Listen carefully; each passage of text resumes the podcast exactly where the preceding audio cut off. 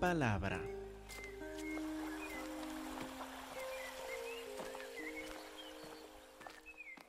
Hermanos, seguimos nuestro estudio versículo por versículo de la primera carta de Juan.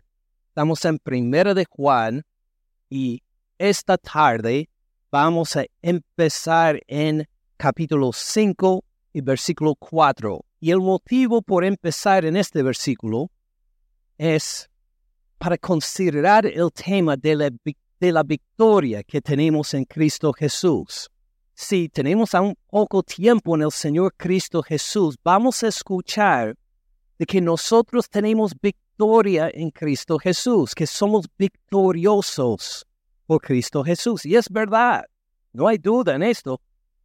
Pero ¿qué significa? ¿Tenemos victoria sobre qué? ¿Victoria sobre quién? ¿Qué clase de victoria tenemos?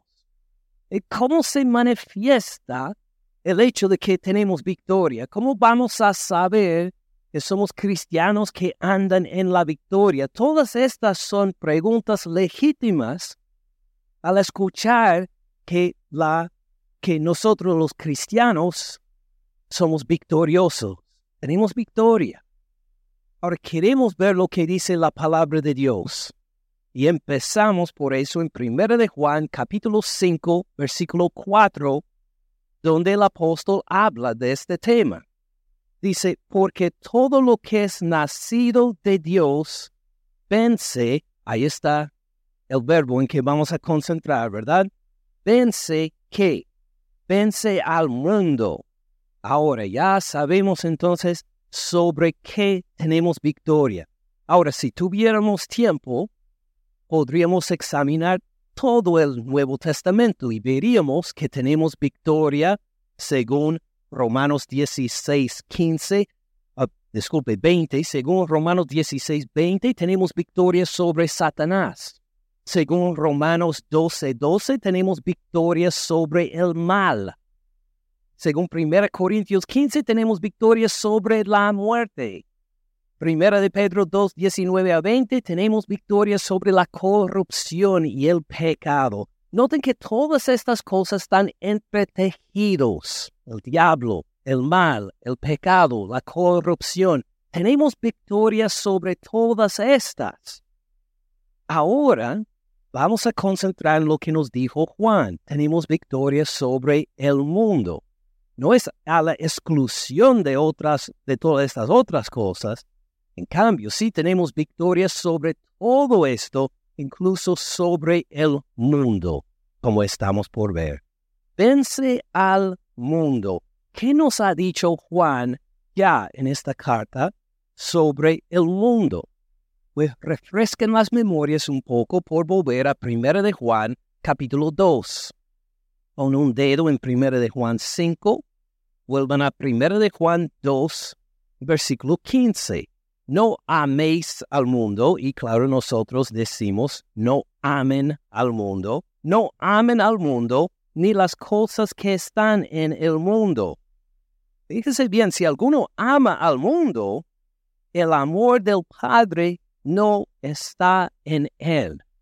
Hay una separación completa entre el mundo y Dios, a tal punto que el apóstol nos describe si amamos al mundo, no podemos amar a Dios.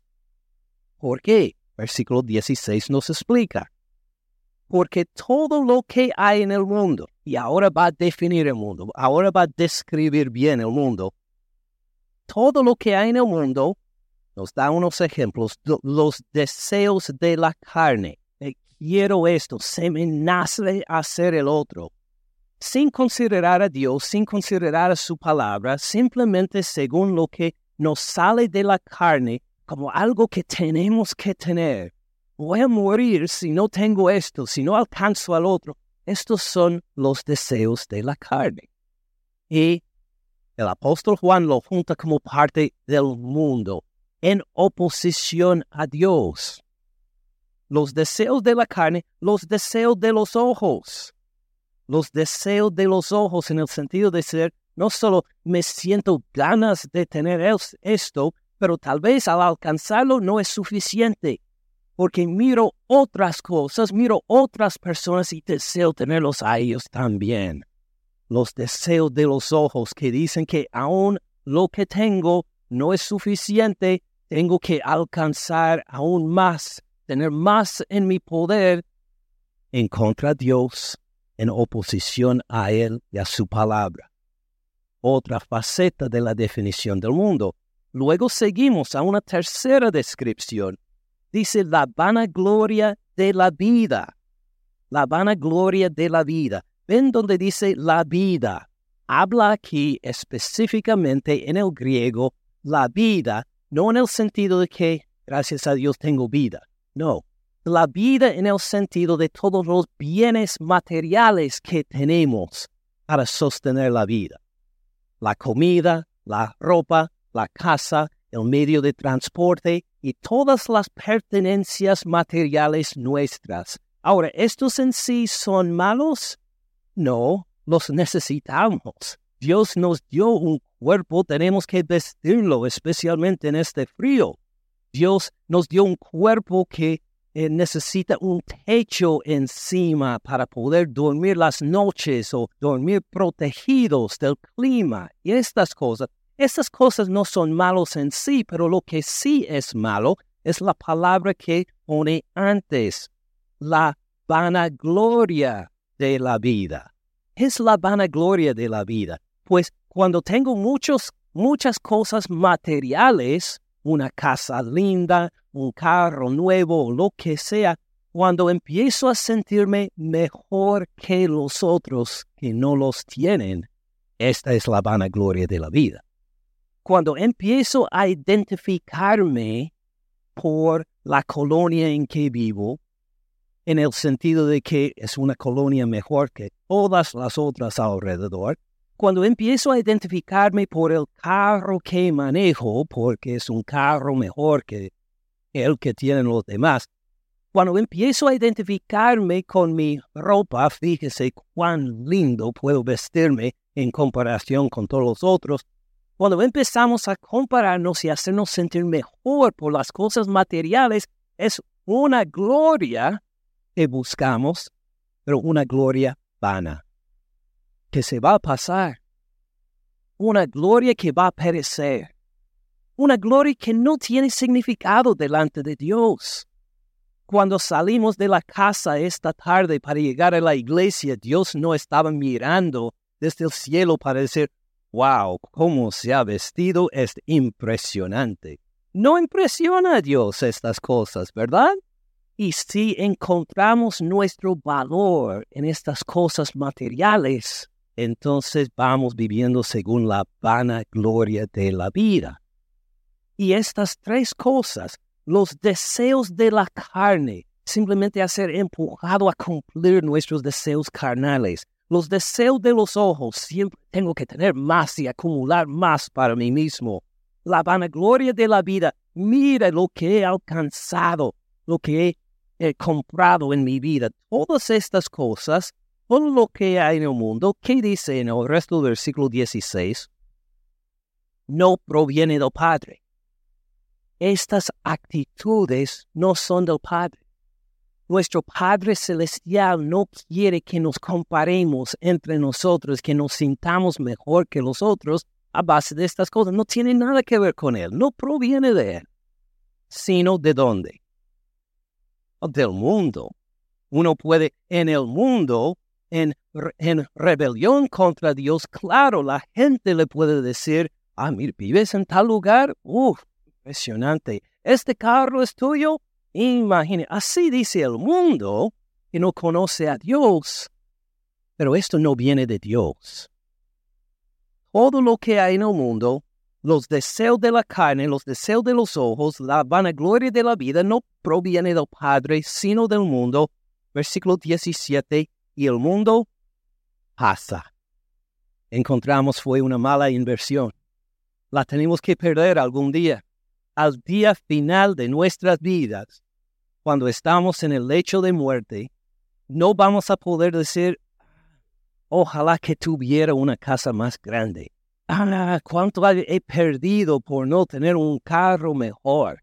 Estas cosas pasan. Pueden captar tanta atención nuestra en el diario vivir, pero luego pasa, el mundo pasa y sus deseos.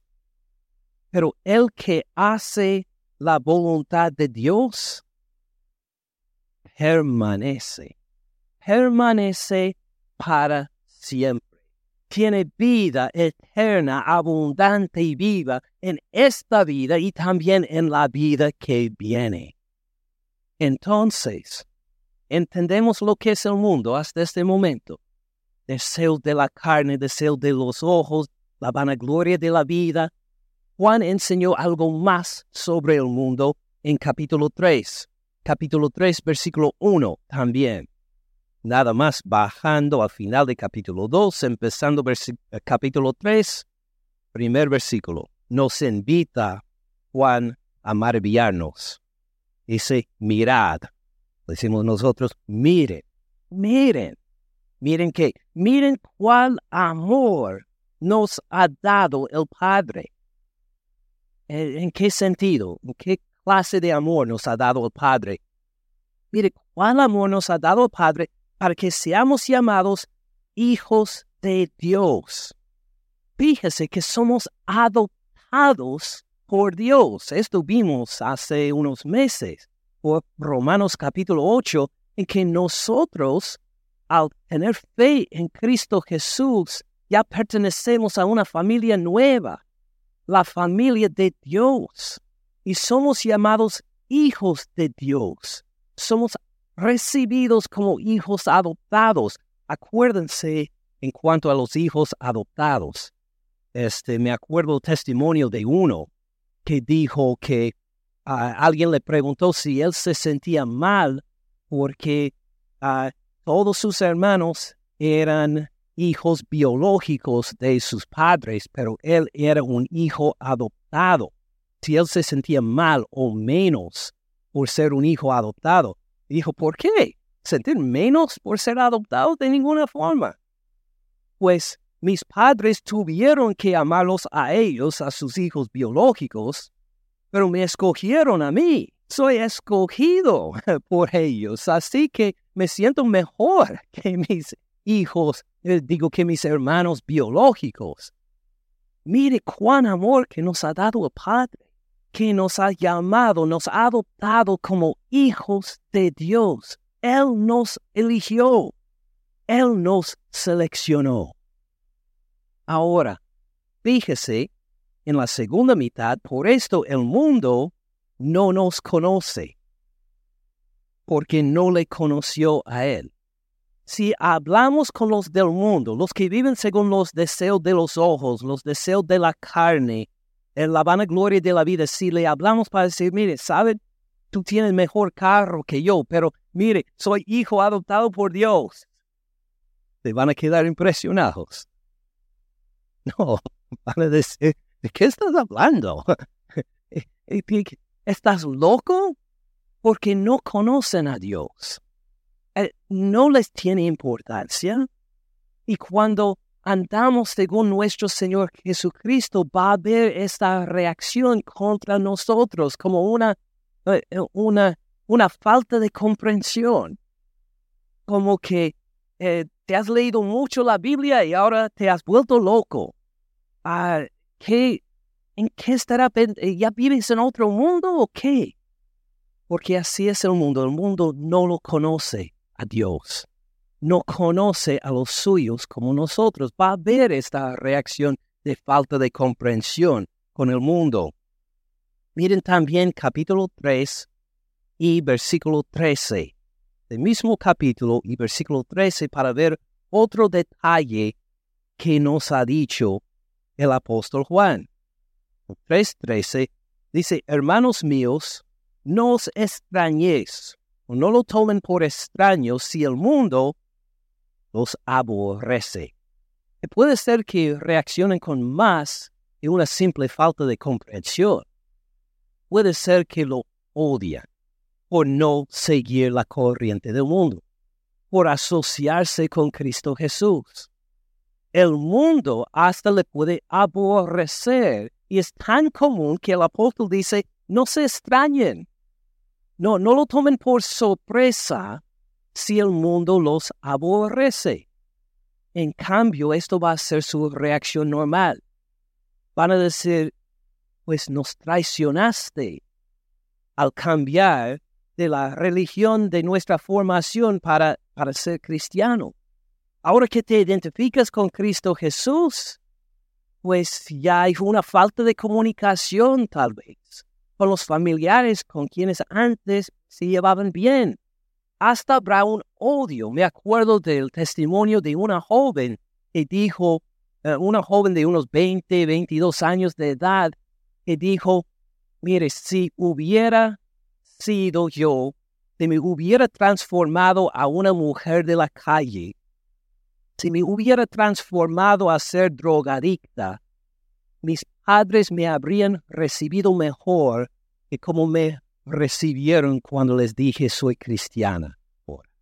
Era tan fuerte la reacción que pensaba, ¿qué, ha pasado? No estoy haciendo nada malo. No estoy robando a nadie. En cambio, puedo ser una hija mejor que estoy en Cristo Jesús. ¿Por qué este odio? Esta es la reacción normal del mundo que no conoce a Dios, que vive según los deseos de los ojos, los deseos de la carne, la vanagloria de la vida, cuando nosotros estamos asociados con el Señor Cristo Jesús, va a haber un rechazo, una falta de entendimiento, hasta un rencor contra uno por identificarse con Cristo Jesús tiene sentido. Seguimos a ver una descripción más del mundo en esta carta, en capítulo 4. Capítulo 4, versículo 4. 4, 4 y luego 4, versículo 5. Dice, versículo 4, hijitos, ustedes son de Dios y los han vencido. ¿A quién refiere los los? Los han vencido al anticristo o al diablo y los que están asociados con el anticristo o el diablo. Los que están contra Dios, nosotros los hemos vencido. Ahí está este verbo otra vez. Ustedes son de Dios, los han vencido, porque mayor es el que está en ustedes que el que está en el mundo. ¿Quién está en nosotros si somos cristianos? El Espíritu Santo. Y mayor, más grande, más poderoso, más glorioso es el que está en nosotros que el que está en el mundo. Pero mire, versículo 5, ellos, hablando de los que enseñan falsas doctrinas, los falsos profetas, como vimos al estudiar este capítulo, ellos son del mundo. Ellos viven según los deseos de la carne viven y enseñan según los deseos de los ojos. Ellos siguen la vanagloria de la vida.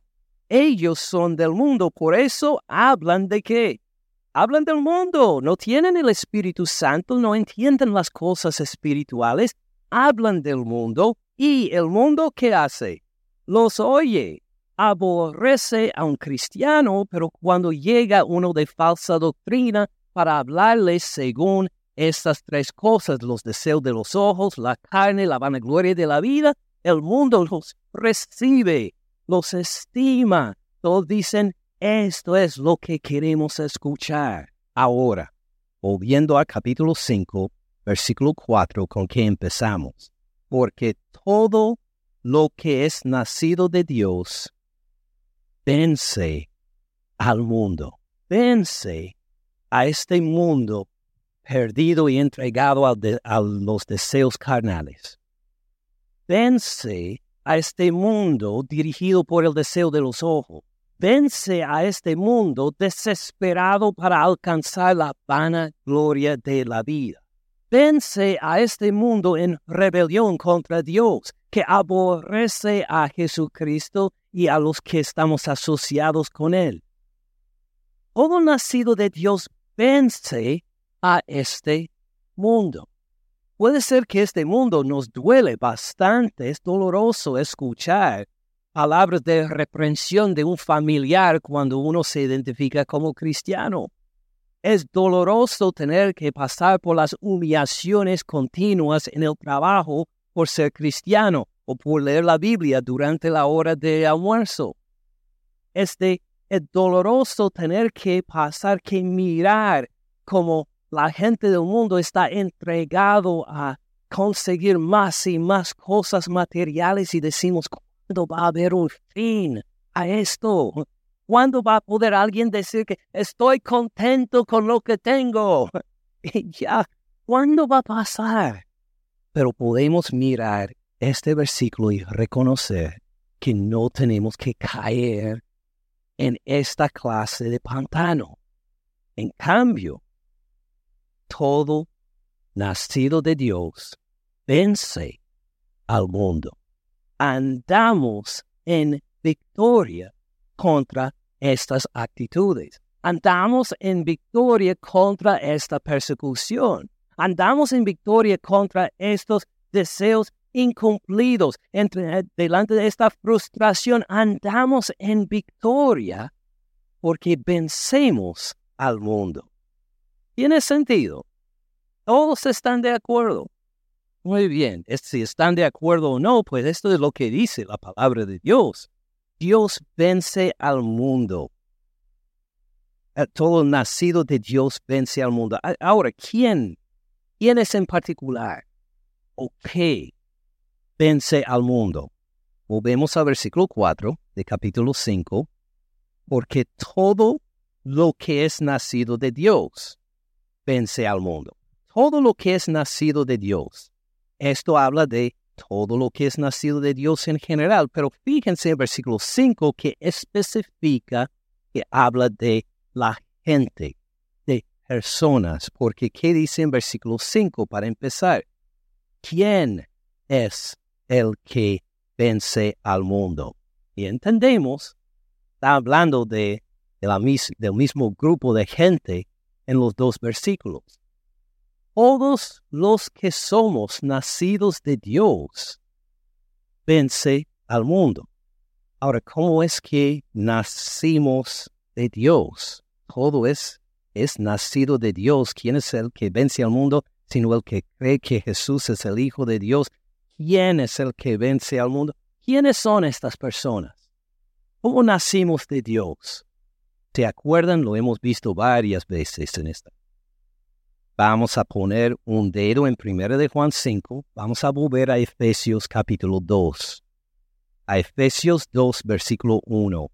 Él les dio vida a ustedes cuando estaban muertos en delitos y pecados. ¿En qué estado estábamos nosotros? Muertos. Sin vida. Muertos. Muertos porque muertos en delitos y pecados. Espiritualmente estábamos muertos, en los cuales anduvieron en otro tiempo, es decir, andábamos, vivíamos, pero sin ninguna sensibilidad espiritual, muertos espiritualmente, siguiendo la corriente de, ¿de qué? De este mundo, ahí está, los deseos de los ojos, los deseos de la carne, la vanagloria de la vida, así vivíamos todos nosotros conforme al príncipe de la potestad del aire, hablando del diablo, el espíritu que ahora opera en los hijos de desobediencia, entre los cuales, versículo 3, todos nosotros vivimos, incluyendo al apóstol Pablo, incluyendo a todos nosotros, todos vivíamos así, en esta muerte espiritual, siguiendo el mundo, siguiendo a Satanás. Todos nosotros vivimos en otro tiempo en los deseos de nuestra carne, haciendo la voluntad de la carne y de los pensamientos, simplemente haciendo lo que nos parecía bien. Éramos por naturaleza hijos de ira, lo mismo que los demás. Versículo 4. Pero Dios es rico en misericordia, la gloria sea para Él. Cuando merecíamos el castigo, cuando debe habernos castigado o condenado, respondió con misericordia. Qué maravillosas noticias. No hay mejores noticias con que empezar el año nuevo, creo. El que es rico en misericordia por su gran amor con que nos amó, aun estando nosotros como muertos en pecados, nos dio vida juntamente con Cristo. Por gracia, por su amor inmerecido, son salvos y rescatados. Hemos visto este pasaje en mucho detalle en otras ocasiones, solo para refrescar nuestra memoria, para acordarnos que sí estábamos muertos, pero Él nos dio vida. Volviendo a Primera de Juan capítulo 5, podemos ver la conexión. ¿Quiénes son, según Primera de Juan 5, versículo 4, ¿Quiénes son los que vence al mundo? Todo lo que es nacido de Dios. Todos que tenemos, que, hemos nacido de Dios, vencemos al mundo. ¿Cómo participamos en esta victoria? ¿Cómo, ¿Cómo tenemos esta victoria? ¿Es de todos nosotros los cristianos? Sí. Es algo que vamos a alcanzar un día. mire bien el tiempo verbal. Vence al mundo. Presente. Ya tiene esta victoria. ¿Cómo la tenemos? ¿Cómo tenemos esta victoria? Seguimos leyendo en versículo 4. Porque todo lo que es nacido de Dios vence al mundo, y esta es la victoria que ha vencido al mundo. Ah, ahí. ¿Qué es? Nuestra fe. Nuestra fe es la victoria. Ahora, algunos van a ver la palabra victoria pensando en su poder y la palabra nuestra fe, ahora entiendo lo que es. Si tengo suficiente de fe, Dios me va a sanar del cáncer. Si tengo suficiente de fe, Dios me va a dar los papeles que siempre han hablado. Si Dios, si tengo suficiente de fe, Dios me va a dar un carro del año. Que esto es la victoria tengo por la fe. Amén. Juan no está hablando de la fe de esta forma. Eh, ¿De qué manera está hablando de la fe?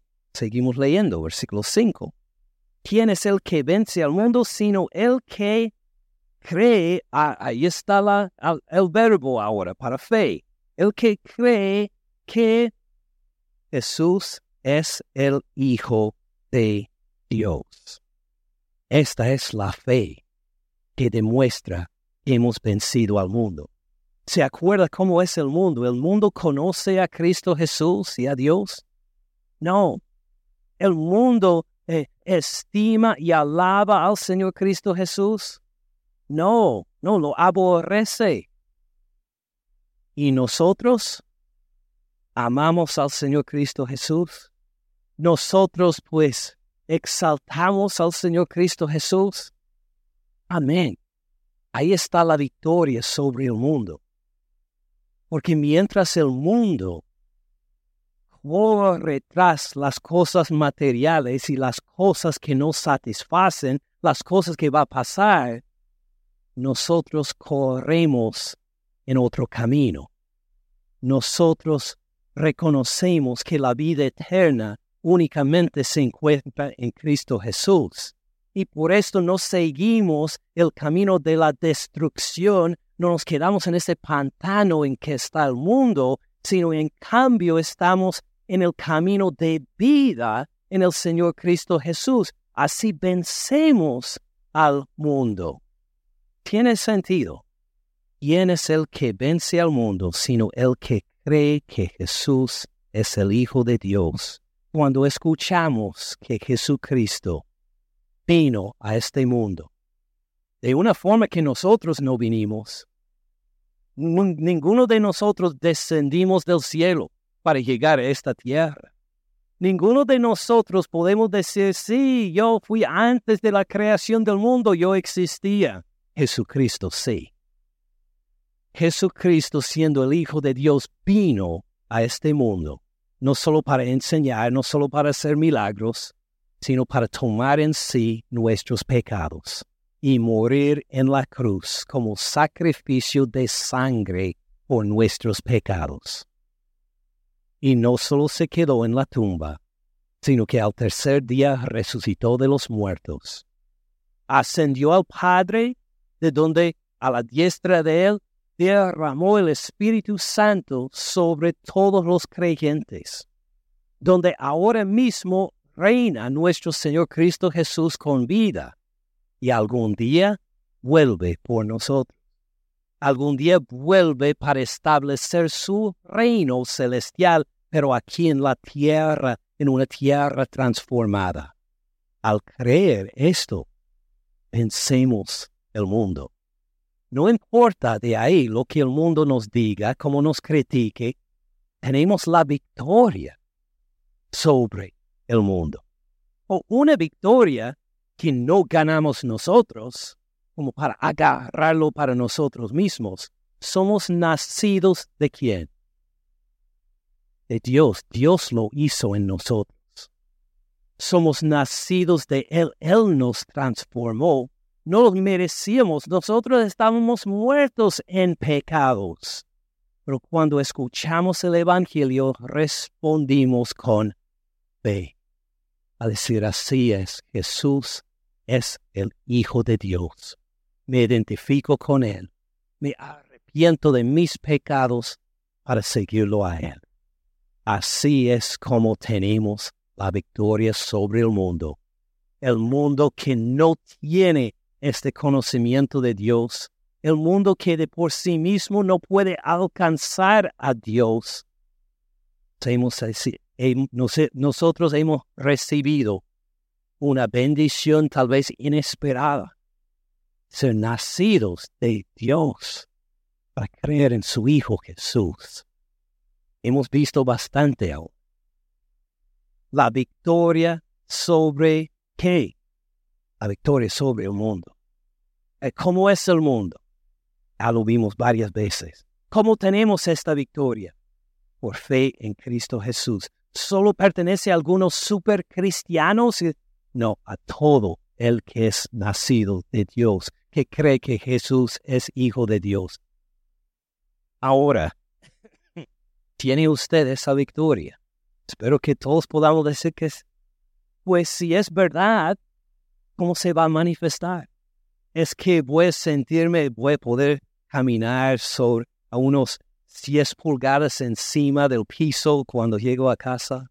Voy a flotar en el aire de aquí en adelante. Voy a ser como un ángel que voy a poder subir a, los, a las nubes y volver cuando quiera. Eh, ¿Cómo voy a sentir esta victoria sobre el mundo? ¿Cómo se va a poner en, en evidencia? Si de veras soy cristiano, si he confiado en Cristo Jesús, si tengo el perdón de pecados, ¿cómo se van a manifestar esta victoria? Ahora podemos ver capítulo 4, versículo 20 hasta este versículo. La misma carta, capítulo 4, versículo 20, Juan nos dice en breve cómo se manifiesta esta victoria. 4.20. Si alguno dice yo amo a Dios y aborrece a su hermano, es mentiroso. Pues el que no ama a su hermano a quien ha visto, ¿cómo puede amar a Dios a quien no ha visto? Uno que aborrece a su hermano, ¿ha nacido de Dios? No, da evidencia de todo lo contrario. Da evidencia que está en el mundo. Ustedes le acordarán lo que les he comunicado varias veces de un lema que vi en Cholula, México, cuando estaba en un autobús. Ah, el chofer tenía pintado ah, en la parte de enfrente del, autobús, del camión, todos los mexicanos, en, enfrente tenía pintado desde dentro, arriba de su cabeza, su lema. Y dijo, deseo para ti el doble de lo que tú deseas para mí. Piensa, si me tratas con cortesía, te trato con el doble de cortesía. Si me insultas, te doy dos veces más de insulto. Me trates bien, me dejas una propina, te doy muchísimo en agradecimiento. Te estimo por el resto de la semana. Y si me menosprecias, te voy a menospreciar el doble ni voy a parar en tu parada. Voy a seguir adelante, a hacer que camines más largo. Lo que tú deseas para mí, el doble te lo doy a ti. ¿Esta es una idea del mundo o de Dios? Si busco todo el día en la Biblia, voy a encontrar ese lema ahí, libro de Proverbios, eh, una parte. Es del mundo, así piensa el mundo, pero en cambio, ¿cómo actuamos nosotros los cristianos? Amamos al hermano. Pero ¿qué tal si el, hermano nos insulta? Amamos al hermano. Pero si nos ofende, amamos al hermano. Pero ¿qué tal si me, me engaño, si me roba? Amamos al hermano. Claro que nos toca a veces reprenderle bíblicamente, siempre para restauración, pero nuestra actitud siempre, en todo caso, es amor al hermano. Si alguno dice yo amo a Dios y aborrece a su hermano, es mentiroso. El que no ama Fíjense, es un verbo activo, algo que se manifiesta no solo de lejos en sentimientos, sino de cerca en acción. El que no ama a su hermano a quien ha visto, no puede amar a Dios a quien no ha visto. Nosotros tenemos este mandamiento de Él. El que ama a Dios, ame también a su hermano. Fíjense, podemos escoger a amar o no. Este es un error en que anduve yo por un tiempo antes de conocer al Señor, antes de casarme con mi esposa. Y pues sí, también pues quería casarme con ella, pero a veces no estaba seguro y que como que eh, me caso o no, será ella, será otra persona o que mm, no sé, no sé, porque tenía en mente que el amor estaba basado más en la emoción. Y las emociones, ¿qué pasan con las emociones? Cambia de un día a otro. Entonces, si me iba a comprometer con ella para casar, ah, pues sí, hoy sí, tal vez, pero mañana no estoy seguro. En una semana tal vez sí estoy decidido y que ella tuvo que sufrir este viene y va conmigo, porque para mí el amor estaba enlazado más con las emociones, pero aquí vemos que el amor está enlazado con la voluntad. Porque Dios nos mandó que ame, ame, ame. El amor es una decisión, una decisión de obediencia en que decimos que sí, amo. El amor es una decisión de la voluntad, no se les olviden de esto. Si uno dice, eh, pues el hermano me ofendió, me insultó, no sé qué es, que... Mire, ámalo. Una decisión. Obedezcan. Ámalo. Así nos mandó Dios. Todos tenemos este mandamiento de Él. No solo es el pastor, no solo son los líderes, todos los cristianos tenemos este mandamiento de Él. El que ama a Dios, ame también a su hermano. si de veras amas a Dios, entonces obedece, ama a tu hermano. Todo aquel, capítulo 5, versículo 1, todo aquel que cree que Jesús es el Cristo es nacido de Dios. Gloria a Él. Todo aquel que ama al que engendró, que ama a Dios al que engendró, ama también al que ha sido engendrado por Él si amamos a Dios, vamos a amar a todos los hijos de Dios, a todos los que han sido salvos por fe en Cristo Jesús también. No hay opción. Si amamos al Padre, vamos a amar a los hijos también. Versículo 2. En esto conocemos que amamos a los hijos de Dios. Cuando amamos a Dios y guardamos sus mandamientos. Pues este es el amor a Dios, que guardemos sus mandamientos y sus mandamientos son muy pesados. No son gravosos, no son pesados.